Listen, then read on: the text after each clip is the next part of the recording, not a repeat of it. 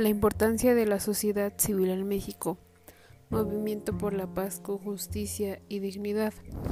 Ser parte de la sociedad civil organizada no es una tarea sencilla. Implica un ejercicio de coherencia y responsabilidad, así como un reto que se debe asumir día con día. En primer término, en tanto que constituye la instancia que advirtiendo las problemáticas de la sociedad debe recoger la voz de la misma, integrar su pluralidad en cuestiones concretas y transmitir ese producto a la escena política y el entorno pública. Esta tarea lleva implícito el entrar en contacto con las autoridades y estructuras del poder para, con frecuencia, decir lo que no siempre están dispuestos a escuchar. Implica valorar, criticar, pero también proponer y dar seguimiento a esas propuestas.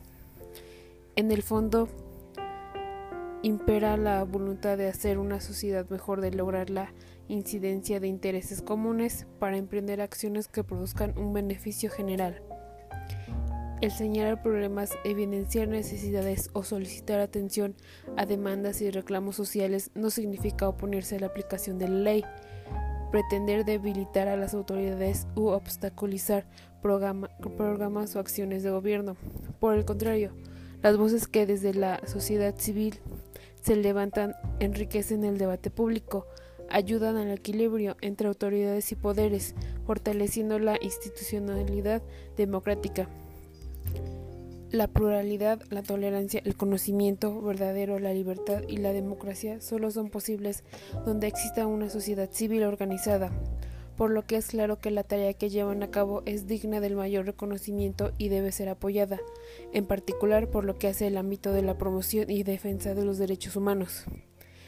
La llamada Caravana de la Paz se plantea como un espacio colectivo, abierto, plural y diverso, donde se concentran diferentes puntos de vista que coinciden tanto en la urgencia por detener una guerra que solo genera víctimas y niega la posibilidad de vivir en paz, tanto como en la urgente necesidad de proporcionar nuevos enfoques que nos permitan una aproximación a sustancias que llamamos drogas desde una perspectiva de derechos humanos. Es por esta razón que la caravana dio inicio en el Zócalo de la Ciudad de México y con un total de 11 días, la cual transitará por siete estados hasta la frontera con Guatemala, concluyendo el 11 de el 19 de septiembre de 2011.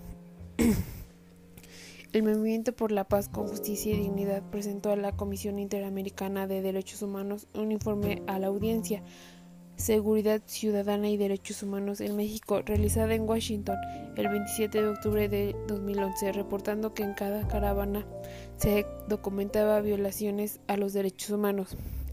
El 67% de los casos las víctimas no identificaban el responsable de la violación.